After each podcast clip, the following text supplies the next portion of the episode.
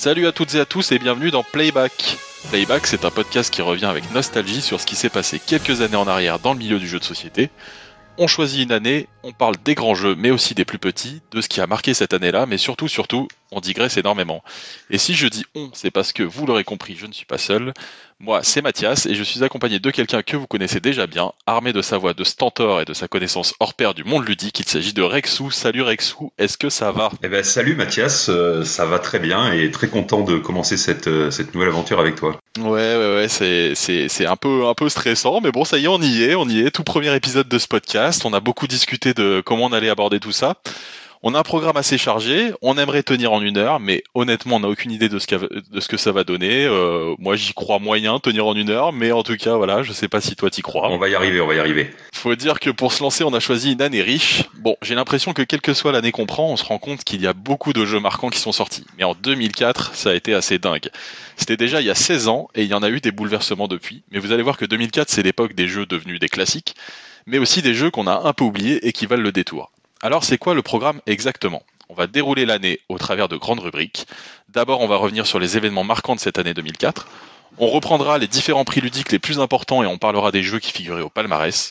Ensuite, un petit focus appelé les premiers jeux 2 en ciblant un éditeur ou un auteur. Et pour finir, un petit palmarès de quelques catégories où chacun donnera son choix de cœur.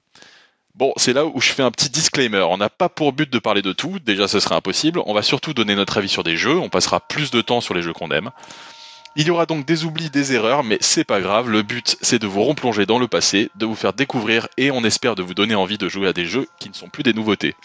Voilà pour cette pas si courte introduction. Et pour toi alors Rexou, c'était comment 2004 Ah 2004, quelle année formidable. Nous étions jeunes et beaux et la vie nous ouvrait les bras. Après quelques années de sevrage, je poussais en 2000 les portes d'une boutique et repartais avec Kauna, Katan et Vinci en peu de temps, dans cet ordre, je crois. Et ma passion adolescente, euh, développée lors de longs week-ends lycéens avec des potes d'alors, était repartie comme en 40, comme on dit quand on est vieux. Côté jeux de société, 2004, tu l'as dit, c'était une très grande année. Et je suis content de la revivre avec toi, Mathias, dans un timing resserré, on l'espère, par rapport à ce que nous pouvons faire à la radio des jeux, qui d'ailleurs est seulement en pause. Nous reviendrons en 2021, Frédéric. On t'embrasse. Et si je devais retenir euh, peut-être un seul souvenir euh, de 2004, c'était ma première participation en mai 2004 aux, aux, aux rencontres ludopathiques organisées par euh, Bruno Feduti. Euh, C'était les 10 ans et Bruno avait fait, euh, avait agrandi en fait le, le nombre d'invités. On s'était avait réuni du monde au château de Vaugrigneuse. Euh, on était, je crois, plus d'une plus d'une centaine. On était monté bah, justement avec Frédéric et puis Ludo Lega, qui est aussi un blogueur bien connu, participé et on avait rencontré bah, là-bas à peu près tout ce qui était d'auteurs de jeux français pour essayer bah, toutes ces nouveautés et plein d'éditeurs aussi étaient sur place, des of Wonder qui se qui se lançaient.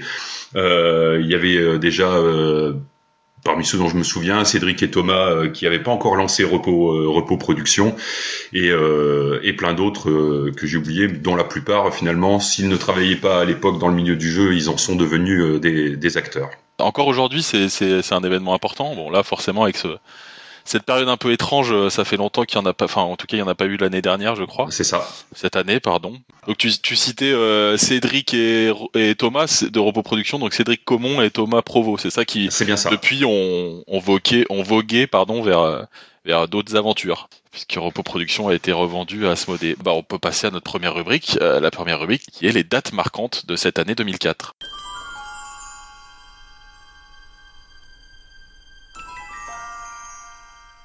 Alors, on commence euh, la première, effectivement. Niveau presse euh, ludique, on avait euh, lancé juste à la fin de 2003, il y avait un nouveau magazine qui s'appelait Jeux sur un plateau. Et Jeux sur un plateau a vraiment pris son essor en, en, en 2004 avec en devenant d'une petite brochure un vrai magazine euh, tout au, qui est devenu mensuel euh, tout au long de l'année. Et en, septembre, typiquement, on peut, euh, il y avait, ils se sont mis à, avoir des jeux en encart avec un, de ces jeux en encart qui était de, qui était Kill Dog de, de Ludovic Maublanc, qui est devenu un peu plus tard un jeu édité Cash and Guns. Une belle revue qui a duré pendant un, petit bout de temps. On reparlera peut-être du moment de, sa fin, euh, créée par Olivier Arné, Arnéodo. Il y avait également une autre revue qui a disparu maintenant, qui s'appelait Vox Ludi, euh, et qui était euh, dans le même groupe que un, groupe qui éditait aussi un, un, magazine de jeux mathématiques qui s'appelait Tangente Jeux, et ça devient Tangente Jeux et Stratégie en, octobre de cette année.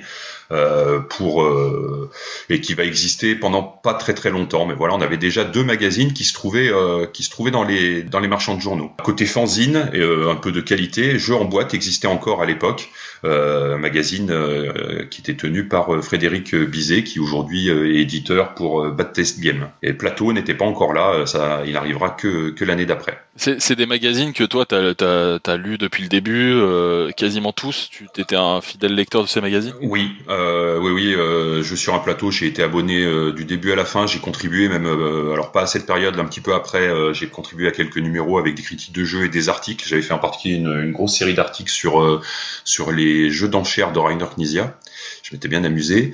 Euh, et puis euh, Vox Ludi, je l'achetais euh, régulièrement et jeux en boîte, j'étais j'étais abonné aussi. Ouais. Tangent de jeu et stratégie, donc c'est la fusion de Vox Ludi et de Tangent de jeu. Tangent de jeu, c'était que des problèmes mathématiques. Ouais, alors c'est pas ça, c'est pas quelque chose que j'achetais Tangent de jeu, mais oui, oui, c'était c'était plutôt orienté comme ça. On passe à la deuxième actu? La deuxième actu qu'on a qu'on avait décidé de sur laquelle on avait décidé de revenir, c'est le décès d'un auteur très important dans le jeu qui est Alex Randolph.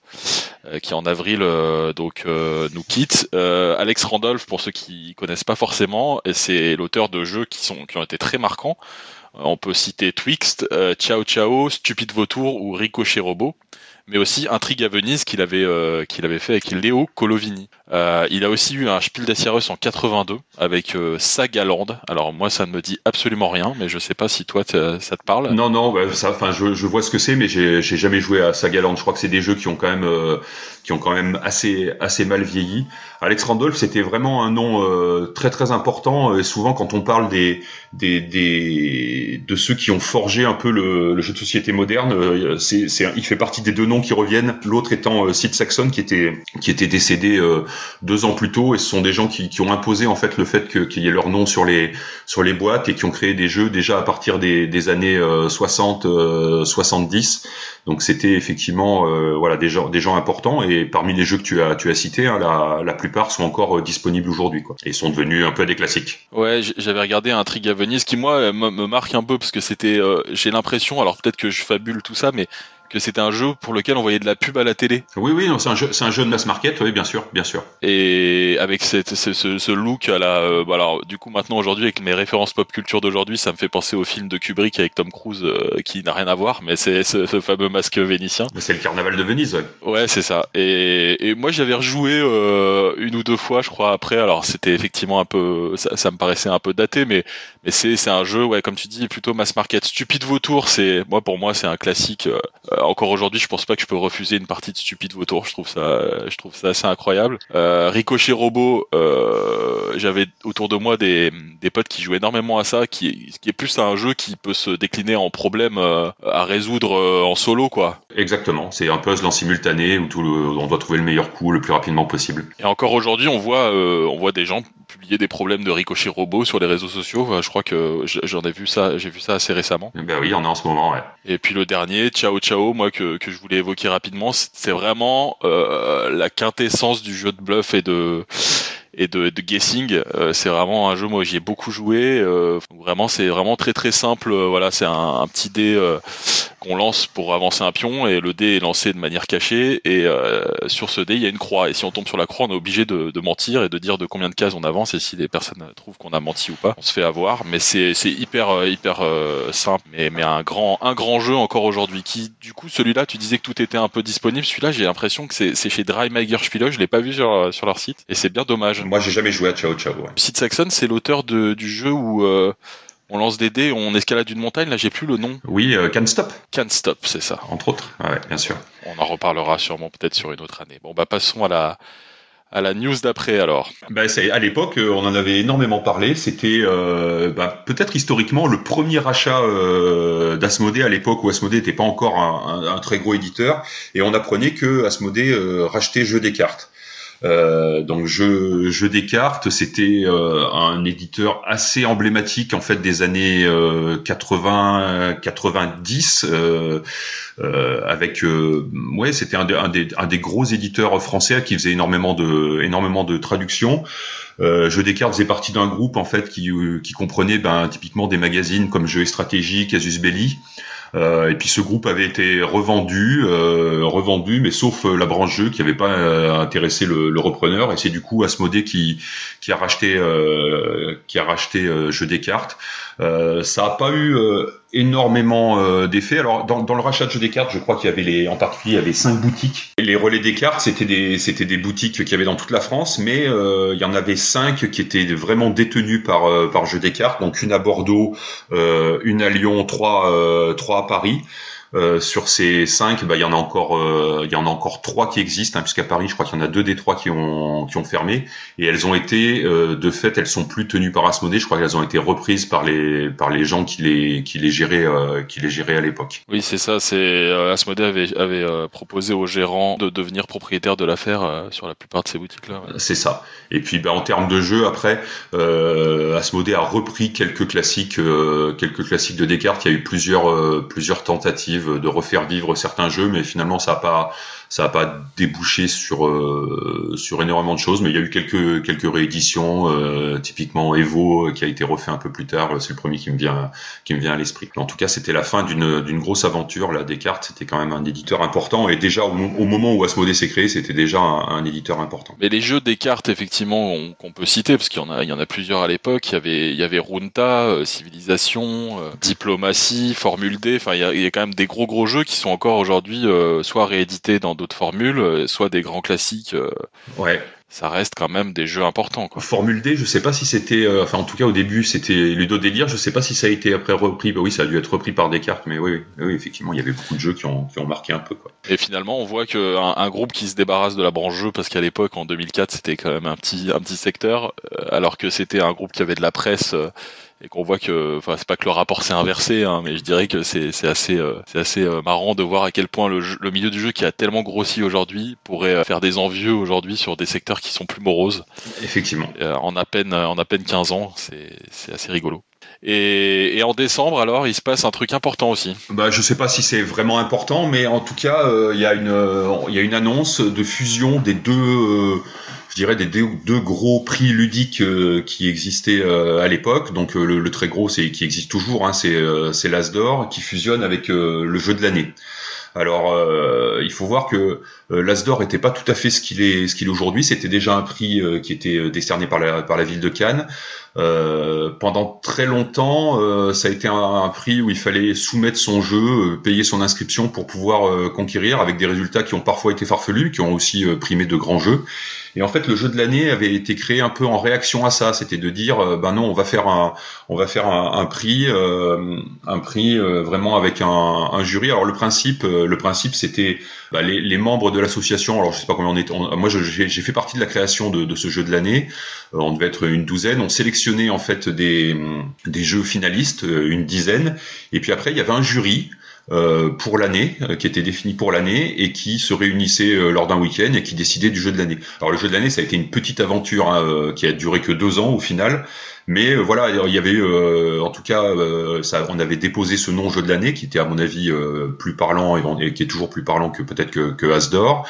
et c'était une initiative qui avait été en particulier tirée par par Mathieu Mathieu euh, de cocktail de cocktail games et auxquels participaient bah, des gens euh, euh, assez divers mais il y avait eu le, le défunt Alain Alain Rivollet hein, des, des, auteurs de concepts il y avait typiquement Adrien Martineau à l'époque qui était pas du tout qui était pas du tout responsable de Days of Wonder hein, qui était voilà je dirais un, joueur lambda. Qui avait Cyril Demegde également qui était pareil un, un joueur lambda à l'époque et pas du tout l'éditeur d'Istari enfin voilà. Et cette fusion bah, c'était c'était finalement plutôt plutôt une bonne chose. Et à partir de là, effectivement, on a eu euh, euh, un Asdor qui était, euh, je dirais, de, bonne qualité, avec un fonctionnement, un fonctionnement en jury tel qu'on le connaît aujourd'hui. Et, voilà, ça a été, ça a été, c'était mieux pour tout le monde, effectivement, qu'il n'y ait qu'un seul prix. Et, la, fusion est venue de, de l'organisation du Festival des Jeux de Cannes, qui a voulu reprendre un petit peu ce truc-là en, se donnant un, petit peu de de crédibilité ou peut-être pas ça, mais je veux dire. Euh, Alors j'avoue que j'ai pas participé aux, discussions, mais il faut voir aussi que le festival de Cannes, bah voilà, c'est Cannes, c'est quand même un, festival qui a un financement, une structure.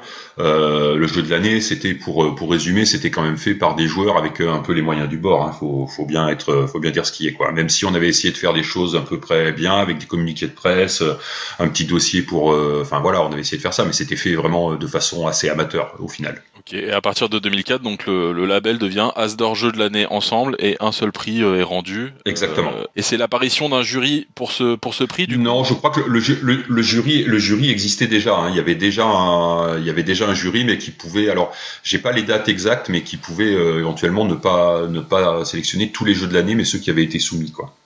Très bien, c'est la fin de ces, de ces news. On se dirige maintenant tout droit vers notre deuxième partie, qui est celle qui est consacrée aux prix ludiques les plus importants de 2004. Donc euh, voilà, on, forcément on parle des jeux de l'année euh, cible, donc 2004, mais parfois dans cette rubrique on va parler de jeux de l'année d'avant. Je me permets de dire ça parce qu'en fait les sélections des prix, forcément on sélectionné des jeux qui sont sortis parfois l'année d'avant. Donc euh, on a décidé d'évoquer les prix dans leur ensemble.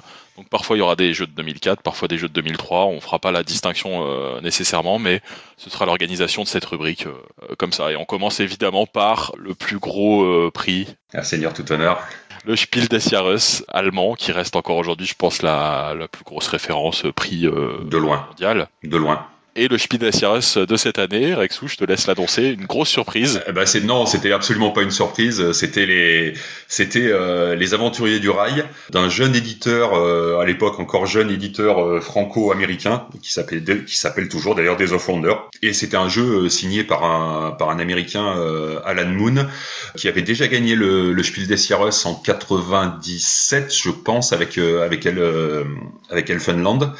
C'était une évidence en fait. Les Aventuriers du Rail que les aventuriers du rail allaient, gagner cette année-là, euh, et c'est devenu d'ailleurs depuis un, énorme, un énorme classique. Euh, parce que bah voilà c'était vraiment le jeu accessible par par excellence tout en gardant tout en gardant son intérêt quoi. Oui c'est ça c'est aujourd'hui c'est même le enfin j'ai l'impression que c'est le classique que toute boutique euh, spécialisée conseille à des gens qui, qui ont envie de se lancer presque moi pour avoir travaillé dans une boutique de de jeu il y a déjà dix ans, euh, ben voilà, le, jeu existait déjà. C'était avec euh, peut-être Carcassonne et euh, euh, et, d'autres, celui qu'on conseillait systématiquement à quelqu'un qui voulait se lancer. Effectivement. Et bon, aujourd'hui, euh, on n'a pas des chiffres exacts, mais on peut décemment dire que, que, que les ventes ont, explosé, ont dépassé les, les 10 millions. On avait, euh, on a essayé de retracer un petit peu, mais voilà, en 2006, euh, tu avais retrouvé une, un article qui annonçait 500 000 boîtes vendues deux ans plus tard. C'est ça. Et euh, 750 000 boîtes deux ans encore après, mais après ça s'emballe. Ça s'emballe aussi parce que il y a eu un nombre de versions et d'extensions euh, dément. J'avais compté, c'était 22 versions, je crois. Il y en a au minimum une par an qui, qui sort. Hein.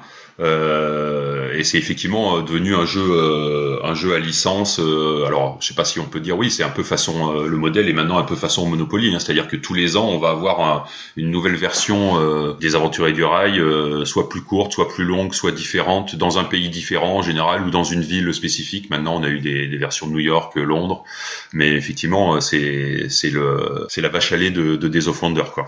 C'est un jeu qui a été euh, qui a été adapté également euh, sur euh, en version numérique, qui a eu un très gros succès ouais sur iPad, sur sur téléphone, sur bah, à l'époque le site de Days of Wonder.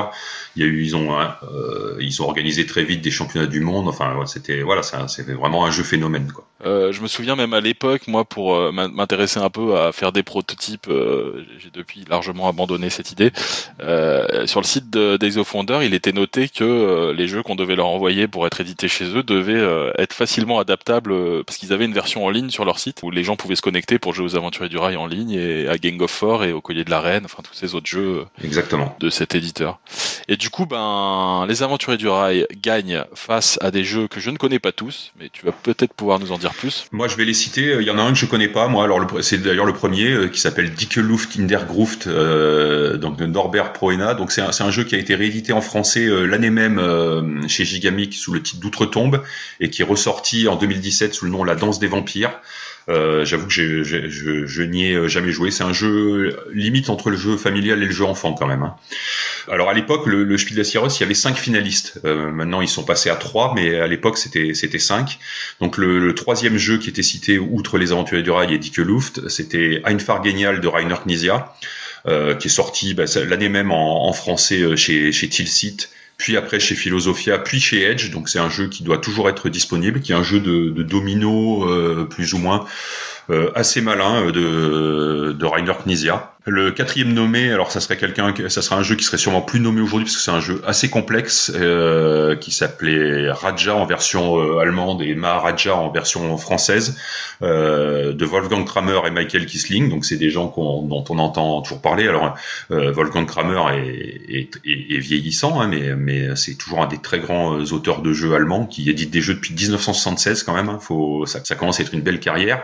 Et puis Michael Kisling, son, son, son comparse qui est, qui est plus jeune, euh, bah, lui, il a eu un énorme succès euh, récemment, en particulier avec, euh, avec Azul. Hein. Un grand duo, ouais, un grand duo. Un de... très grand duo, ouais, qui fait encore des jeux ensemble. Hein, ils en sortent, ils en ont sorti encore cette année euh, en coopération. Il y a un jeu qui s'appelle Paris là qui vient de qui vient de sortir. Et puis le dernier, euh, c'est un jeu qui s'appelle Saint-Pétersbourg, signé euh, Michael Tummelhofer, donc chez chez Hansim Gluck, très grand éditeur allemand qui sort toujours des jeux également. Et Michael Tummelhofer, c'est le, en fait, c'est le l'éditeur, donc c'est c'est un, un de ses propres jeux. D'ailleurs, le premier jeu qu'il sortait, c'est un jeu qui a eu un énorme succès. On va en reparler et qui de façon assez bizarre, euh, contrairement aux autres, n'a pas été édité en français avant 2015. Donc on a attendu très très très longtemps la, version de ce jeu et c'est un jeu qui tient encore complètement la route aujourd'hui. C'est vraiment un chouette jeu de cartes, de construction de moteur, un peu à la je dirais euh, sur des, des, des Splendor va reprendre un peu ce, ce, ce, style de mécanique un peu. Hein. Ouais, on va en reparler parce qu'il a il a gagné des nombreux prix euh, cette année-là et, euh, et c'est vrai que Saint-Pétersbourg, les gens n'ont pas attendu de la version française pour jouer. Hein. Moi, je me souviens que dans les clubs de jeux à l'époque, c'était c'était déjà un classique. Exactement. Mais, euh, mais ouais, ouais, très grand jeu, Saint-Pétersbourg. Ok, bah pour le Spiel des Jahres, les aventuriers du rail alors qui triomphent. Euh, pour l'Asdor et le jeu de l'année, justement, le deuxième prix sur lequel on voulait s'arrêter, bah, l'Asdor, euh, pas de grande surprise non plus, puisque c'est aussi les aventuriers du rail qui, qui gagnent cette année-là. C'est logique. Sans grande surprise. Bon, on a déjà beaucoup parlé des aventuriers du rail, juste pour dire que son auteur, qui a publié, euh, comme tu le disais, Elfenland euh, plus, plus tôt, euh, ne va quasiment plus du tout euh, faire de jeu après ça. Son seul jeu, moi, que j'avais l'impression qui était marquant après euh, après les aventuriers du rail, c'est Diamant en duo avec Bruno Feduti. Ouais, c'est possible. Alors il, il, a il a sorti encore quelques jeux. Je sais qu'il y en a un qui est sorti en Kickstarter l'année dernière, par exemple. Mais oui, oui. Euh, après, Alan Moon, il est pareil. Il doit être relativement âgé. Hein. C'est c'est c'est quelqu'un qui a travaillé pendant très longtemps dans le chez le grand éditeur américain Avalon Hill. En tant que salarié, tu veux dire? Ouais, ouais, bien sûr, développeur de jeux euh, et qui donc sa spécialité c'était plutôt les plutôt les wargames et les, très très très très gros jeux. Il a bossé beaucoup là-dessus. Et puis avant de effectivement de se tourner sur le sur le jeu allemand, il a créé une une société dans les années 90 là qui s'appelait White Wind euh, où il y a eu des jeux euh, plutôt plutôt à l'allemande dont l'ancêtre d'Elfenland hein, qui s'appelait Elfenroad et puis voilà après ce très gros succès avec euh, Elfenland les aventuriers du rail et, voilà il continue à organiser euh, tous les ans euh, aux États-Unis le le pendant des, rencontres ludopathiques de Bruno Feduti, lui, ça s'appelle le Gasoling of Friends. Donc c'est pareil, cette année ça n'a pas lieu, mais sinon c'est tous les ans où il fait, il réunit en fait tous les auteurs et éditeurs américains. Et on a même quelques quelques francophones qui y vont tous les ans parce que c'est un endroit important si vous voulez lancer un jeu, quoi. D'accord. Et euh, pour cet as d'or, dans les nommés, alors je vais je vais les faire euh, rapidement, puis on va peut-être pas pouvoir parler de tous, mais on évoquera quelques-uns. Il y a eu, il y avait dans les nommés cette année-là Atlas et Zeus de Bruno Catala chez Jeux des cartes, justement. Ouais, c'est un des premiers jeux édités par Bruno Catala, ouais. Ouais, Coyote de Spartaco Albertarelli chez Tilsit Edition. Euh, Diam, euh, qui est un jeu abstrait avec des très belles figurines en bois, si je me souviens bien, de Alain Couchot et Bernard Klein chez Ferti. Euh, l'escalier hanté, l'escalier hanté, ce qui est de Mi Michel Shannon chez Drymager, qui est plutôt un jeu enfant pour le coup. Oui, complètement, complètement. Donc là, on voit qu'il y a un mix en fait. Il euh, n'y a pas spécialement de catégorie du coup. Non, à l'époque, l'Asdor avait une catégorie de 10 en fait qui mixait euh, des jeux plus experts, des jeux enfants et voilà et des jeux plus plus familiaux quoi. Et il faisait gagner un jeu euh, plutôt tout public au final. D'accord. Abana Taxi de Dominique Erard, qui est aussi un grand auteur français de, de cette époque, chez erudiajeux.com. Macabana de François Hafner chez Tilsit Édition. Un grand collectionneur français. Ozo le Mio de Cornet van Morzel chez Gigamic. Shazam de François Bruel et Philippe Despalières chez lui-même, et euh, Yinch de Chris Burm qui fait partie du GIPF Project chez Jeux des cartes aussi, tiens d'ailleurs. Je sais pas si tu voulais revenir sur euh, un ou deux ou trois jeux de cette liste. Non, ben sur, sur cette liste, celui euh, qui a le plus marqué après dans, dans cette liste, c'est peut-être l'escalier hanté, hein, qui est encore un classique du un classique du, du jeu enfant, hein, avec des c'est bien, euh, je, je confonds pas, c'est bien sûr avec les petits fantômes là qui montent les escaliers quoi. Ouais, c'est ça. C'est ça avec qui, qui sont aimantés et c'est c'est un superbe un superbe jeu jeu enfant euh, avec un peu de un peu de mémoire et de bluff qui est qui est vraiment qui est fantastique avec, avec un superbe avec un superbe matériel quoi. Ouais, il y a un twist dans la règle. En plus, le jeu est disponible à 4 ans et il y a un changement de règle qui permet d'y jouer à 6-7 ans aussi, puisque ça met une petite complexité en plus que, que moi j'adore. Vraiment, pour le coup, en jeu enfant, c'est vraiment un super jeu. Euh, oui, moi j'ai pas de voilà, euh, peut-être Macabana qui a ma petite affection, qui a été un jeu que j'ai beaucoup joué chez Tilsit, un jeu de un jeu avec un peu de bluff et de placement, euh, qui était très sympa. Ouais, qui a été réédité récemment, qui doit toujours euh, qui doit toujours exister effectivement. Et, euh, et, Shazam, moi je voulais dire un tout petit mot rapidement parce que dans, dans ma de mémoire, parce que j'y ai beaucoup joué euh, aussi, mais, mais ça fait longtemps quand même. C'était un jeu à deux euh, d'affrontement. Oui. Et c'est un peu euh, ouais de bluff. Voilà, c'est ça, de gestion de main aussi, un peu voilà, dans un univers un peu magique où il fallait mettre euh, l'adversaire à, à, zéro point de vie. Et je sais pas si dans les jeux à deux à l'époque, est-ce que ça fait partie des premiers qui, qui, émergent ou pas, ou si déjà le jeu à deux était quelque chose de très répandu? Ah bah oui oui, puisque la toute la toute la gamme Cosmos qui était euh, vraiment, je pense, qui a qui a été la, la, la, gamme la plus la plus connue en jeu à deux et euh, où il y avait euh, les cités perdues, euh, où il y avait Kauna, où il y ça, avait. Ça c'était déjà là, ça. Ah oui, oui c'était déjà là. Ça, ça c'est fin des années 90, oui, bien sûr bien sûr. Ok. Euh, le troisième prix, c'est un prix allemand, euh, c'est le, le, DSP, donc euh, je te laisserai le prononcer en, en totalité. J'ai peur de. Me Alors c'est le, le Deutsche le Deutsche Spielepreis. Alors contrairement au prix précédent, c'est pas un, un, prix qui était décerné par un jury, c'est un prix qui est décerné par le public. Euh, à l'époque, je pense que j'ai pas pas vérifié, c'est pas bien, mais à l'époque, je pense que seuls les Allemands pouvaient pouvaient voter. Alors et après, ils ont ouvert, euh, ils ont ouvert pour qu'on puisse voter de partout. Alors on recevait, moi je, je faisais ça, hein, je recevais, on recevait un petit formulaire, on s'inscrivait, on recevait un petit formulaire papier et on mettait, euh, qui était en allemand d'ailleurs, on mettait le, les noms des cinq jeux euh, qu'on voulait euh, qu'on voulait faire gagner. Donc ils récupéraient les votes. Alors maintenant, ce vote se fait par euh, par internet, évidemment, c'est quand même c'est quand même plus simple. Mais voilà, c'est un vote du public et c'est un prix qui est organisé par par les gens qui qui organisent le salon des Sun. Donc le, le ah, prix, en général, il y, a, il y a une cérémonie, euh, il est remis la veille du la veille du salon euh, du salon des Sun. Et c'est toujours une référence euh, forte. Bah, c'est un prix du public, quoi. Donc, euh, je sais pas si commercialement ça fonctionne bien, euh, mais euh, oui. Alors c'est un, un prix qui, comme c'est un prix du public et que c'est plutôt les joueurs qui euh, qui votent, ça a quand même tendance à, à privilégier plutôt des jeux des jeux un peu plus complexes dans l'ensemble, des jeux plutôt pour pour joueurs quoi habitués.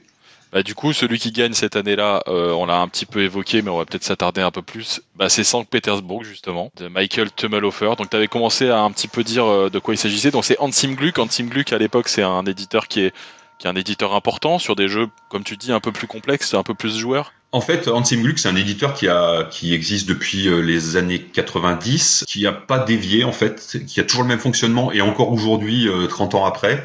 Globalement, ils sortent deux jeux par an, un au printemps, un euh, pour pour le salon des Suns en octobre.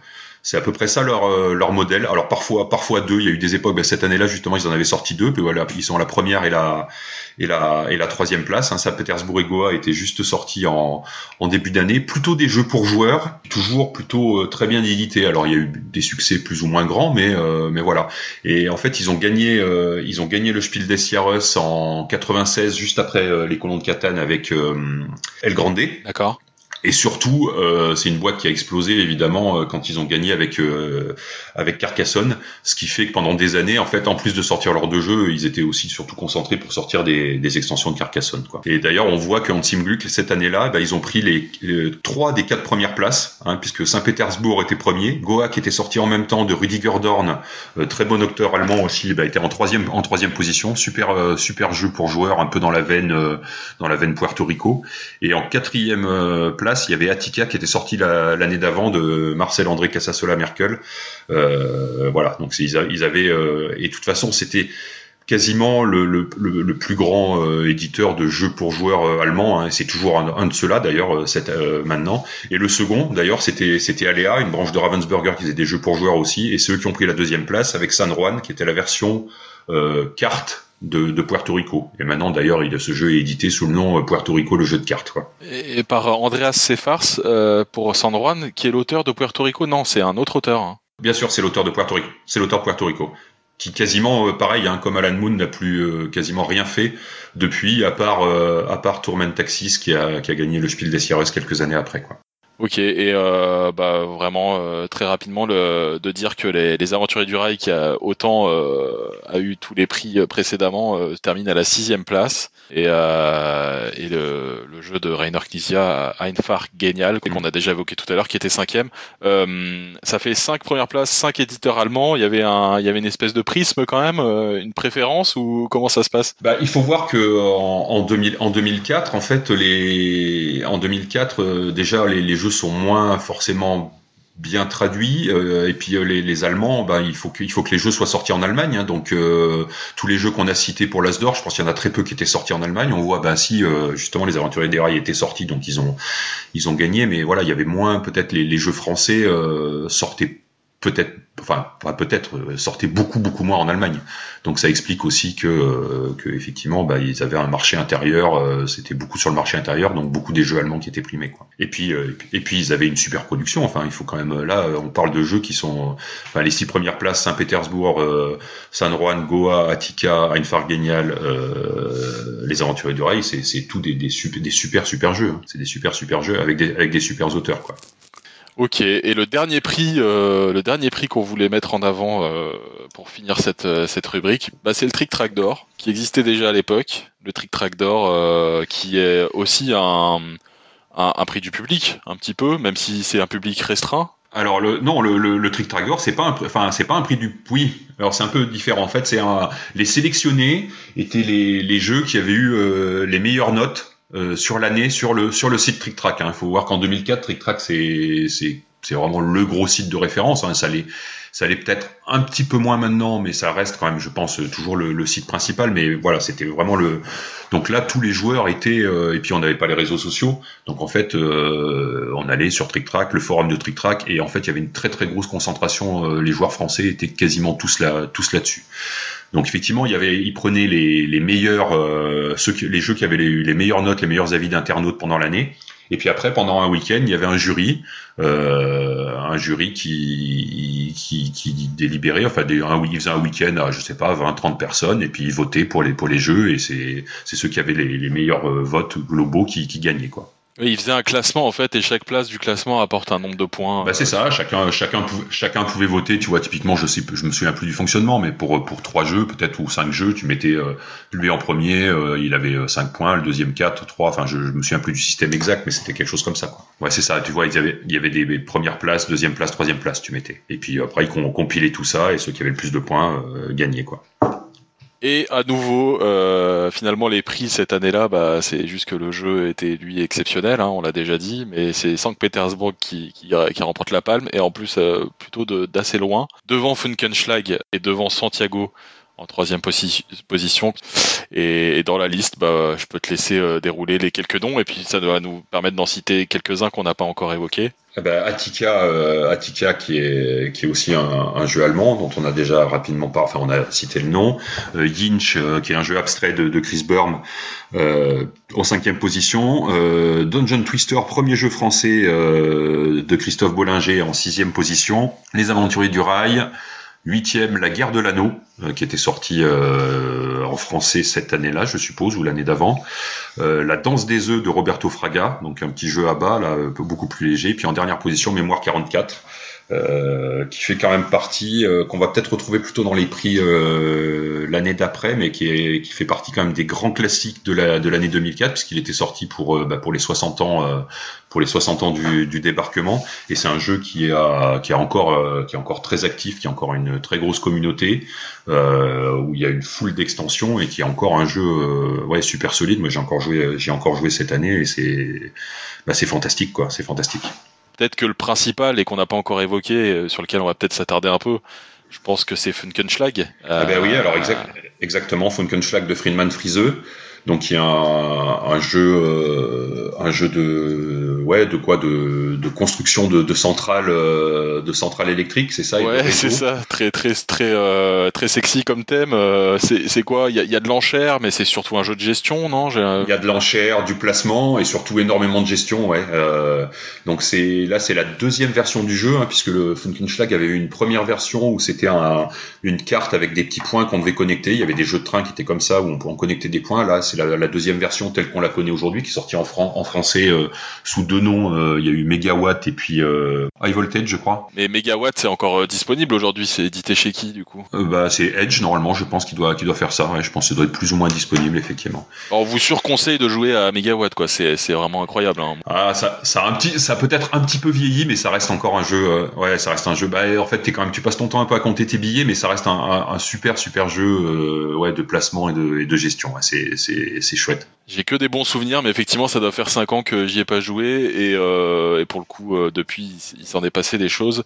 Et, euh, et, c'est pareil que, bah, peut-être pas pareil que les aventures du rail, mais il y a énormément de, de, de cartes différentes. C'est-à-dire que la, la, la, version principale du jeu, on joue sur la carte de l'Allemagne mais euh, après on peut jouer sur tous les pays euh, d'Europe, du monde. Euh, il y a eu des, des fans, des fan made qui ont fait des cartes de, de, de tout et n'importe quoi. mais voilà, il y a, y a, énormément de contenu sur le jeu. Ouais, il y a eu, il y a eu une version jeu de cartes, il y a eu une version aussi à la préhistoire. Enfin voilà, c'est, quand même un jeu qui a eu, qui a eu pas mal de vie derrière. Friedman Friseux, Friedman Friseux, juste deux, deux, deux mots, on, en reparlera sûrement sur d'autres années, d'autres épisodes, d'autres jeux. Mais voilà, c'est aussi un personnage qui sortait un jeu par an, quoi, globalement à cette époque. Ouais, ben c'est un, c'est un grand auteur allemand euh, qui publie euh, ouais, entre 1 et 3 jeux euh, tous les ans qui s'auto-édite. Hein, donc c'est lui qui a sa, sa maison, sa maison d'édition. Et il sort encore ouais, des jeux. alors là, il y en a un nouveau qui vient de sortir pour le, le salon virtuel d'Essen. J'ai pas encore essayé, c'est pas moi je suis pas toujours fan de tous ces jeux mais en général c'est quand même euh, voilà c'est quand même quelqu'un qu'il faut qu'il faut suivre parce qu'on n'est pas à l'abri qu'il sorte euh, une perle euh, à un moment ou à un autre quoi. Ouais je croyais que c'était un peu calmé moi du coup mais c'est parce que j'avais moins suivi ce qui se passait non non il a sorti il sort il a sorti beaucoup de beaucoup de petits jeux là récemment. Non non il sort toujours il sort toujours au moins un gros jeu et puis entre un et trois petits jeux par an et euh, bah Dungeon Twister, oui, un, petit mot parce qu'en fait, c'est un jeu qui, euh, sur une période, alors je je sais pas combien de temps ça a duré, mais sur une petite période de, de peut-être de 5 6 5 6 ans a été un gros carton. Euh, il y a eu vraiment énormément de versions, euh, son auteur a été très populaire sur les réseaux à l'époque. Il organisait des week-ends et des championnats de France, voire d'Europe ou du monde, je sais plus, sur, sur le jeu qui, marchait beaucoup. Donc euh, voilà, un jeu euh, heroic fantasy avec des, des différents personnages qui avaient des capacités euh, propres à leur classe de personnages et il fallait sortir d'un donjon dans lequel il y avait des, pièges plus ou moins difficiles. et c'est un jeu d'affrontement un contre un, non? C'était quoi? À deux, à deux joueurs, oui, bien sûr, bien sûr. Ouais, le but était d'éliminer l'autre. Ok. Et la guerre de l'anneau, tu l'as dit, 2004, je viens de vérifier, qui du coup est bien cette année-là et qui est un gros jeu de figurines euh, sur le Seigneur des Anneaux. Je sais pas si toi t'y avais joué, mais moi j'ai des souvenirs assez fous de parties euh, hyper longues de ce jeu-là. Euh. Bah j'en ai fait qu'une, mais oui, je confirme, c'était quand même assez costaud. Un gros jeu de, un gros jeu de figurines très important de, 2004. Bon bah voilà pour les prix ludiques, je pense qu'on a bien brossé tout ce qui s'est fait à, l'époque et puis ça nous a permis de parler des jeux quasiment les, les jeux les plus importants, même s'il y en a d'autres. Et du coup, euh, on va pouvoir aborder notre troisième rubrique, euh, puisque c'est la rubrique le premier jeu 2. Et du coup, euh, bah, on n'a pas réussi à choisir, puisque il y a deux jeux qu'on voulait évoquer. Le premier, c'est le premier jeu de Régis Bonsé. Alors Régis Bonsé, déjà le jeu, je vais le citer, c'est Himalaya. Régis Bonsé, bah, vous le connaissez peut-être puisque il a fondé quelques années plus tard Libellude, la maison d'édition de, Dixit. Euh, donc euh, avec tout le succès qu'on lui connaît et qu'on lui connaît encore d'ailleurs, euh, puisque c'est encore des jeux chaque année qui sont des cartons. Himalaya, en fait, voilà, c'est un jeu qui à la base est un jeu en téléchargement gratuit qui s'appelait Marchand d'Empire, voilà que, que Régis Bonsé avait publié sur son site à l'époque sur la création ludique qui s'appelait Exagames. Moi, je m'en souviens bien. J'étais un je fréquentais le forum euh, de Hexagames à l'époque sur la partie création de jeux de société où tout le monde posait un petit peu ses idées, euh, ses protos quand ils étaient finis, etc. Euh, et, donc Régis Bonnecé avait publié Marchand d'Empire qui avait eu son petit son petit succès quoi à l'époque. Il avait fini au Trick Track. En fait, il avait été c'était la seule fois, et je crois la seule fois d'ailleurs qu'un jeu pas édité avait été au Trick Track et il avait fini de mémoire troisième. Donc c'est un jeu qui avait un petit peu ouais, qui avait quand même, euh, qui avait bien fonctionné, qui était, qui était, hyper malin, hein, euh, qui était hyper malin. Et effectivement, euh, Tilsit à l'époque avait lancé une jeu, une, une série de jeux un peu, euh, essayer de faire des jeux d'auteur, un peu à l'allemande. Et effectivement, c'est un des, un des, un des jeux qu'ils ont pris, c'était, c'était Himalaya, qui a été d'ailleurs peut-être sûrement leur plus grand succès, puisqu'il a été jusqu'à être sélectionné au, au Spiel des Jahres. Quoi. Oui, c'est ça. L'année d'après, donc en 2005, il est dans la sélection du Spiel. On, on, y reviendra peut-être, mais en tout cas, c'était c'était une sacrée perf à l'époque, euh, puisque les sélections étaient beaucoup allemandes aussi, si je me souviens bien, quand même.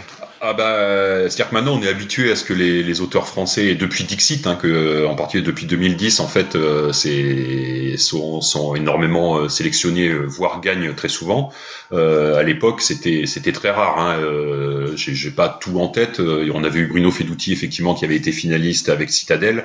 Euh, mais à part ça, il devait pas y avoir euh, énormément, énormément de, de productions francophones qui étaient, qui étaient, qui étaient finalistes. Donc c'était, oui, oui, c'était le, le big deal, comme on dit. Beau clin d'œil de l'histoire, du coup, puisque tu dis que c'est à partir de Dixit, et Dixit, c'est donc le jeu de, édité pour le coup par Régis Bonsé, euh, le même auteur qu'Himalaya dans sa maison d'édition Libellude, donc un peu le, le, truc, la boucle est bouclée, j'ai envie de dire.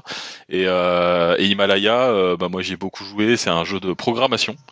Euh, où on va programmer euh, ce que son pion va faire euh, sur ce tour-là. Donc depuis, il y en a eu d'autres, hein, et il y en avait d'autres avant d'ailleurs, mais qui pour le coup, Tilsit n'était pas réputé à l'époque pour la qualité de son matériel, mais je me souviens quand même d'un jeu plutôt plutôt joli et et, assez plutôt de qualité. D'ailleurs, c'est un projet qui est tellement, qui tient tellement à cœur à son auteur que en fait, il le rééditera quelques années plus tard euh, chez Libellude justement, euh, en, il s'appelle euh, Lords of Xidit. Voilà, avec des petits aménagements. Moi, j'y ai pas joué, mais si, si, moi j'y ai joué plusieurs fois, mais je suis pas sûr que ça ait fait un très gros carton commercial, mais c'était, une chouette version. C'était une chouette version.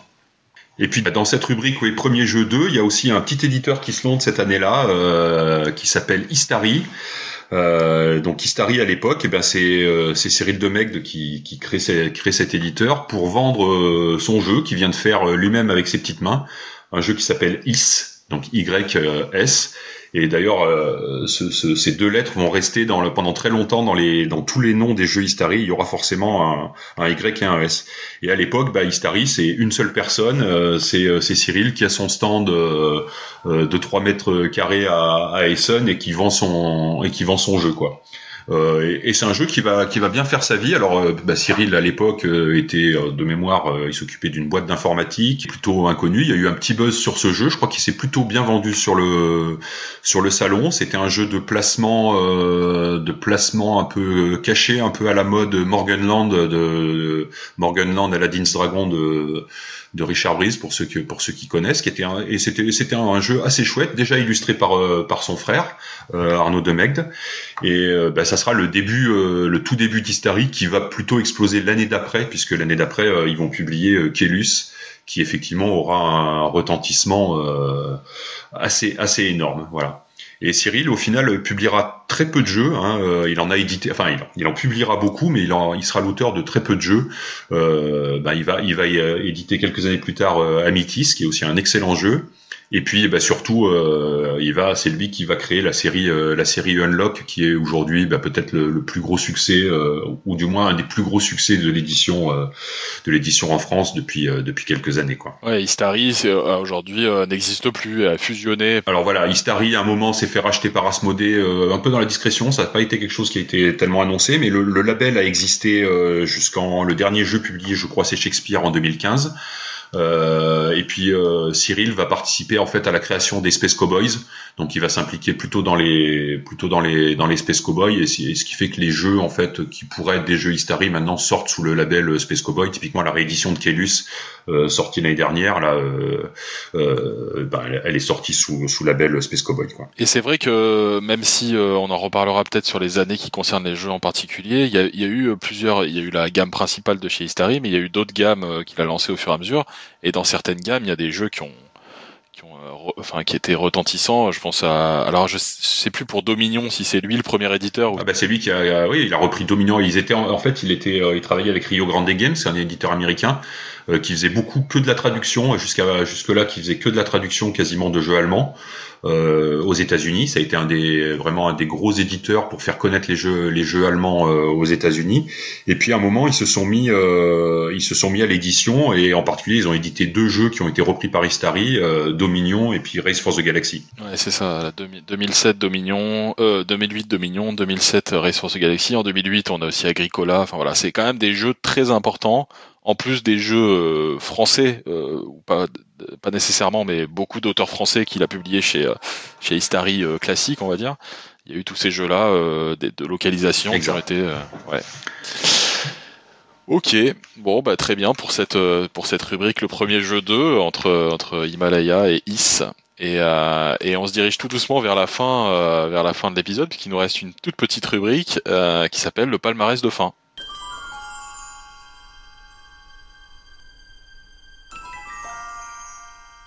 Et dans ce palmarès de fin, l'idée c'est que on a, on a, bricolé des petites catégories. Alors on se, on sait pas si ça restera ces catégories-là, si ça changera, etc. Mais on se laisse assez libre sur la chose. Ça permet en fait de parler euh, surtout de jeux qui ne sont pas qui n'ont pas été nécessairement évoquées euh, dans les rubriques d'avant parce qu'elles n'étaient pas dans les prix ou parce que euh, on a envie d'en dire un peu plus, etc. Et, donc la première catégorie qu'on a décidé de mettre en avant, c'est notre coup de cœur personnel de l'année 2004. Bah, c'est compliqué parce qu'on a on a évidemment parlé de jeux qui sont euh, qui sont tous des, des, grands classiques, hein, les Aventuriers du Rail, Saint-Pétersbourg, Funkenschlag, moi c'est Goa, ça c'est des, des, jeux auxquels j'ai encore plaisir à jouer. Mais peut-être si j'en sortais un, ça serait vraiment mémoire 44 euh, avec ce, système là qui s'appelle de, donc de Richard Borg, euh, ce système qui s'appelle Command and Color. Donc il y a eu énormément de jeux euh, qui ont été euh, faits sur ce système. Hein. Euh, mémoire 44 était le second. Il y avait déjà eu un, jeu sur la guerre d'indépendance américaine qui était sorti avant chez Avalon Hill. Et puis après, ben, il y aura il y Battle Lore, Command and Color ancien, Command and Color napoléonique, Command and Color médiéval, et j'en oublie euh, j'en oublie quelques-uns. Mais moi, Mémoire 44, c'est ça reste un jeu que, que j'adore parce que ça, on arrive déjà à l'époque, c'était très rare de voir des jeux euh, et Days of Wonder était un des premiers à faire ça, à faire des jeux de figurines sur plateau, puisque souvent on n'avait pas de, figurines plastiques pour le meilleur ou pour le pire, mais voilà, alors on se retrouvait vraiment avec un jeu avec des figurines. et puis le système, euh, le système ultra est à la fois ultra simple et, et, et permet de faire des choses euh, vraiment super chouettes. Euh, à son tour, on joue juste une carte et puis on déplace nos troupes, on fait nos tirs avec des, dés un peu spéciaux et c'est tout est très très simplifié par rapport à, à beaucoup de wargames qui existaient avant et c'est vraiment un, système un système fantastique. Et puis Mémoire 44, ça a beaucoup, euh, voilà, il y a eu énormément d'options, énormément de scénarios. Euh, il y a encore euh, ben, un championnat de France qui se fait tous les ans. il y a une communauté très active, un site où il y a que des, gens qui jouent à qui jouent à Mémoire 44 alors moi je participe pas à tout ça, mais c'est vrai que j'ai plaisir à y jouer avec un avec mon fils ou avec quelqu'un d'autre dès qu'on dès qu'on a l'occasion, on fait ça. Il y a, il y a eu des deux livres de campagne aussi qui permettent d'enchaîner des scénarios qui sont qui sont super sympas. Et même si je suis absolument pas un fanatique de la deuxième guerre mondiale, je trouve que c'est vraiment un jeu euh, exceptionnel et le système, euh, tout le système est vraiment exceptionnel quoi. Et c'est un jeu qui, tient les années, euh, voilà, 15 ans après, il a tout à fait sa place. Euh, moi, pour le coup, j'ai jamais joué. Ni, joué à son grand frère, euh, son petit frère, son grand frère, non, petit frère plutôt dans ce sens-là, euh, Battle Lore, mais qu'on révoquera plus tard parce que c'est quand même très lié. Mais ça donne envie, en tout cas, quand on parle. C'est vrai que pareil, je suis pas un grand fan de jeux guerriers, vraiment avec un thème très très direct comme ça, mais euh, aujourd'hui la, possibilité est infinie de jeux à deux. Alors c'est vrai que de ressortir les, vieux jeux, mais on, vous conseille. Le but c'est ça aussi, c'est que vous, puissiez essayer des, jeux qui ne sont plus les, nouveautés d'aujourd'hui. ouais, sur sur moi, sur mon choix, c'est un jeu qui s'appelle Gensites Fun Teben, et on va plutôt l'appeler Teb. Puisque c'est sous ce nom-là qui sortira quelques années après chez Queen Games. c'est un jeu de Peter Prince, qui est un jeu de gestion, mais très léger. quoi. C'est plutôt un jeu euh, qu'on pourrait classer euh, familial. C'est un jeu où on joue des archéologues. On doit développer un petit peu euh, vraiment jeu, jeu à l'allemande pur juge. Alors moi, je, je n'y ai jamais joué. C'est un, c'est un gros manque d'ailleurs. mais 2004, je pense que c'est la version vraiment de son, de son créateur, qui de mémoire doit être un Autrichien et qui avait fait une version un peu à compte d'auteur, un peu comme Cyril Pouris, et qui, qui venait vendre sur le, sur le salon. Et, et donc il avait dû prendre son petit stand et il vendait cette, euh, il vendait cette version avant la qu'elle soit reprise après plus tard par, euh, par Queen Games. Et donc, euh, il avait eu son, petit succès parce que c'est un jeu, si je crois, d'archéologie où tu dois fouiller. Et ça retranscrivait très bien le très bien le thème, quoi. Bah c'est ça en fait. La fouille se passe pour la pour pour pour décrire un peu dans des petits sacs en tissu en fait où tu vas prendre un certain nombre de jetons selon ta capacité de, de, de fouille que tu auras développé au fur et à mesure de la partie avec des objets ou des, capacités de cartes. Et en fait, quand tu fouilles, tu prends un certain nombre de jetons et dans le sac, il y a des jetons euh, vides de sable. Et du coup, il y avait toujours ce petit moment où euh, vient le moment de la fouille et où tu pioches tes jetons et où tu sors que du sable et où tu es dégoûté. Ou alors, euh, tu as, une, as une, une grinta monumentale et du coup, tu sors tous les plus beaux trésors, etc. Donc, ouais, j'ai un très bon souvenir de ce jeu-là. Donc, mais oui, tu as raison, c'est sur la version Queen Games, hein, évidemment, que moi j'ai joué, donc c'est une version qui arrivera quelques années après qui euh, pour le coup, même si on peut toujours être un petit peu euh, critique sur la, la, qualité illustrative de certains jeux allemands euh, de l'époque, en termes de matos, c'était vraiment pas mal. Et beaucoup joué au club de jeux de, de Grenoble, d'ailleurs, qu'on a fréquenté tous les deux à l'époque. Et, et, du coup, la deuxième catégorie et la dernière, ce qu'on avait choisi de, de, de, mettre en avant, c'est une catégorie qu'on va appeler le jeu un peu oublié mais qui vaut le détour. Je te laisse euh, démarrer avec le tien qui, est fabuleux, hein, on peut le dire. Alors euh, moi je voulais, juste parler d'un jeu qui s'appelait euh, Fairy Tail, un jeu japonais de Satoshi Nakamura.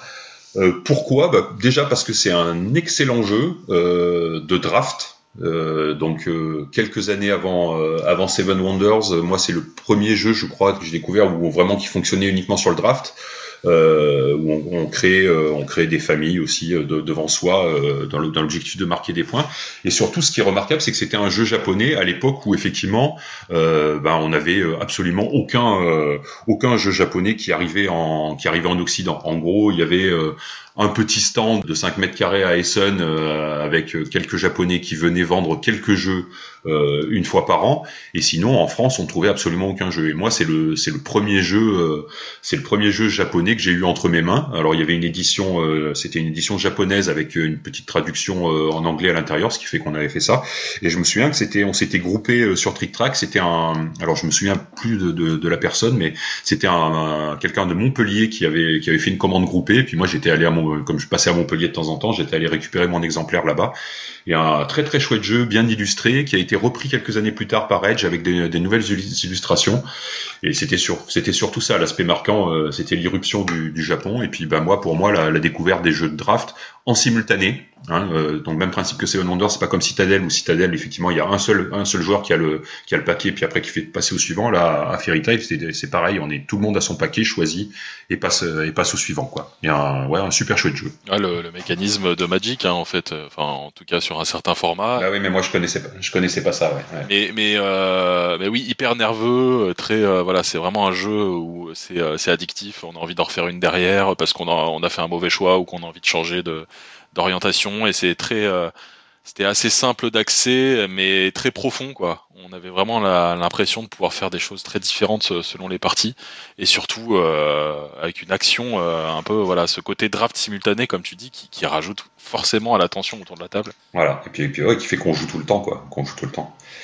Et le tien, ouais, c'est un jeu aussi auquel on a pas mal joué à l'époque. que j'ai des bons souvenirs, j'ai des bons souvenirs avec ce jeu. Alors c'est c'est drôle au final, euh, c'est moi qui c'est moi qui qui choisis les jeux allemands. Alors ce jeu, c'est Im Schatten des Kaisers de Ralph Burkert. Alors, euh, il a ensuite, il est ensuite sorti en, version anglaise. Je crois pas qu'il a eu de version française. Euh, non, non, non, il y en a pas eu. In Shadow of the Emperor. Donc c'est un jeu de gestion, mais alors euh, allemand, euh, mais on joue des, on joue une famille en fait qui doit marquer des points de prestige. Alors j'ai plus de exactement le détail, ça fait un petit moment que j'y joué, mais euh, mais je me souviens beaucoup de mes parties parce qu'elles m'ont marqué et qu'elle et qu'il y avait ce côté en fait le, la petite subtilité qui fait que le jeu sort un peu du lot, c'est qu'en fait on a des personnages féminins, masculins dans notre famille qu'on va mettre à différents endroits du plateau pour faire des actions. Et en fait il y a il y a une notion de vieillissement qui était assez bien vu en fait, où à chaque tour qui passe, nos personnages prenaient de l'âge, une dizaine d'années à chaque fois, et au bout d'un moment finissaient évidemment par mourir. Donc euh, voilà, il y avait aussi cette gestion-là de, de, ces personnages, où il fallait les mettre à des endroits. Alors il y avait une super case qui permettait de, de, rajeunir son personnage, un petit alchimiste euh, qui te donnait à boire une, une, potion un petit peu étrange. Et, euh, voilà, donc toute l'idée c'était ça, c'était de marquer des points de prestige, mais avec en gérant un petit peu sa famille, en faisant des mariages avec les familles des autres. Voilà, il y a, ce qui apportait un peu une fraîcheur, c'est ce côté assez lié à l'histoire du jeu, j'ai l'impression, un truc euh, très euh, très narratif, pas, narratif parce qu'aujourd'hui le jeu narratif c'est autre chose, mais euh, enfin je sais pas ce que t'en penses, ce que tu peux en dire, mais il y, avait un côté de mémoire, il y avait un côté aussi négociation, enfin pour dire voilà tu te mets là, tu te mets là, enfin bah, c'était un jeu allemand mais pas de tout froid avec énormément d'interactions en fait. Et puis aujourd'hui, en fait, bah, à l'époque, on parlait pas de ça, mais aujourd'hui, on, on, dirait que c'est un jeu de pose d'ouvriers, alors que dans les faits, on pose pas des ouvriers mais ça revient exactement au même puisque les actions disponibles c'était des cartes qu'on posait devant le plateau euh, et puis à son tour, on choisissait, on choisissait une des cartes pour faire l'action, et une fois qu'on l'avait prise, elle était plus disponible pour les autres. Et en fait, aujourd'hui, euh, ben, on ferait une pause d'ouvrier, c'est-à-dire qu'on aurait les cases actions probablement, et quelqu'un poserait un, poserait un pion dessus pour dire, ben voilà, c'est moi qui ai pris cette action. En fait, mais mécaniquement, c'est exactement la même chose. Et c'est, un des premiers jeux, moi, dont je me, voilà, je me souviens avoir vu avec ce mécanisme qui est, qui est, bah, qui est fantastique. Hein. C'est pas pour rien qu'il a été repris euh, euh, des dizaines et des dizaines de fois, euh, de dire, ben, à la fois il y a, un, panel d'actions qui sont disponibles, mais moi, si je la prends, eh ben, elle est pas disponible pour les autres, quoi. Un gros coup de cœur, enfin plus que coup de cœur. voilà, c'était c'était un jeu auquel on a beaucoup joué et qui, qui, qui, comme tu le disais, avec cette partie négociation en plus, a ramené une ambiance à la table qui était vraiment très sympa. Et eh ben voilà. Ouais, ça y est, on y est, on est à la fin de l'épisode après ces quatre rubriques. Euh, voilà, donc c'est, je sais, j'ai pas l'œil sur le timing, je sais pas combien de temps on a duré, mais en tout cas, merci euh, à vous si vous êtes arrivé au bout de cet épisode avec nous. Euh, on a été, voilà, comme promis, on a, on a parfois digressé, on a parlé plus ou moins de chaque jeu. On a plutôt resté sur notre souvenir à nous et puis et, et c'était vraiment l'idée, c'était de vous donner envie d'aller voir quelques jeux oubliés ou d'avant. Euh, je sais pas, il euh, y a des jeux qu'on aurait pu évoquer un peu plus, hein, évidemment, mais c'est mais c'est le jeu, donc euh, donc voilà. Je sais pas si toi, Rexou, tu veux tu veux rajouter quelque chose. Eh bah écoute, non. Après, effectivement, il y a beaucoup de jeux qu'on a, dont on a juste cité le nom, mais ça permet éventuellement de, de voilà, de d'avoir un, un, petit corpus, de se dire voilà cette année-là, il s'est passé ça, et puis voilà les jeux qui étaient importants à cette époque-là, et de, de pouvoir faire un lien, un lien temporel, un lien temporel là-dessus. Oui, ça donne une idée de ce que, à quoi pouvait ressembler euh, le milieu du jeu il y a 15 ans, plus de 15 ans déjà. N'hésitez pas surtout à nous faire des, des, retours si vous écoutez ce podcast et que, euh, en, en étant sympa, hein, bien sûr, il faut, soit euh, nous dire ce qui vous a plu, ce qui vous a moins plu. Nous, on est complètement à l'écoute, on s'est lancé comme ça, on a préparé un peu quand même, mais, mais au final, ça donne quelque chose, voilà, d'un premier épisode qui peut sûrement être amélioré. Donc voilà, si on est tout à fait preneur de vos retours. Rexou, il est disponible sur Twitter. Il n'y a pas de problème, moi aussi. Donc euh, peut-être passer par ce biais-là qui est peut-être sûrement le plus facile. Et puis, euh, comme pour tous les podcasts, euh, si vous voulez nous laisser un commentaire ou une note sur la plateforme d'écoute, voilà, n'hésitez pas, ça, ça, permet toujours de me donner de la visibilité. Et puis, ce qu'on peut faire, c'est peut-être annoncer la prochaine année, puisqu'on sait déjà vers quoi on se dirige. Vas-y Rexou, quelle est l'année que qu'on que, a décidé de d'évoquer pour le deuxième épisode? Mince, je sais même plus. C'est 2010, je crois. C'est hein, ça. c'est ça. 2010. Alors, bah, du coup, on va pas déflorer ce qu'il y a dans 2010. Euh, vous pourrez toujours aller voir vous euh, sur euh, BGG, Trick Track, tous les tous les sites qui recensent les jeux de cette année-là, euh, quel jeu on risque d'évoquer euh, pour ce deuxième épisode. Mais bah il y a déjà du lourd, hein, évidemment, euh, ça c'est sûr. Et mais comme je le disais en intro, toutes les années sont assez incroyables au final quand on se quand on s'y plonge dedans. Encore merci, merci Rexou de t'être prêté au jeu avec moi sur, sur ce petit format. Merci à toi, c'était un bon moment. Ouais, très bon moment. À bientôt. À bientôt à tous. Salut, salut. Salut.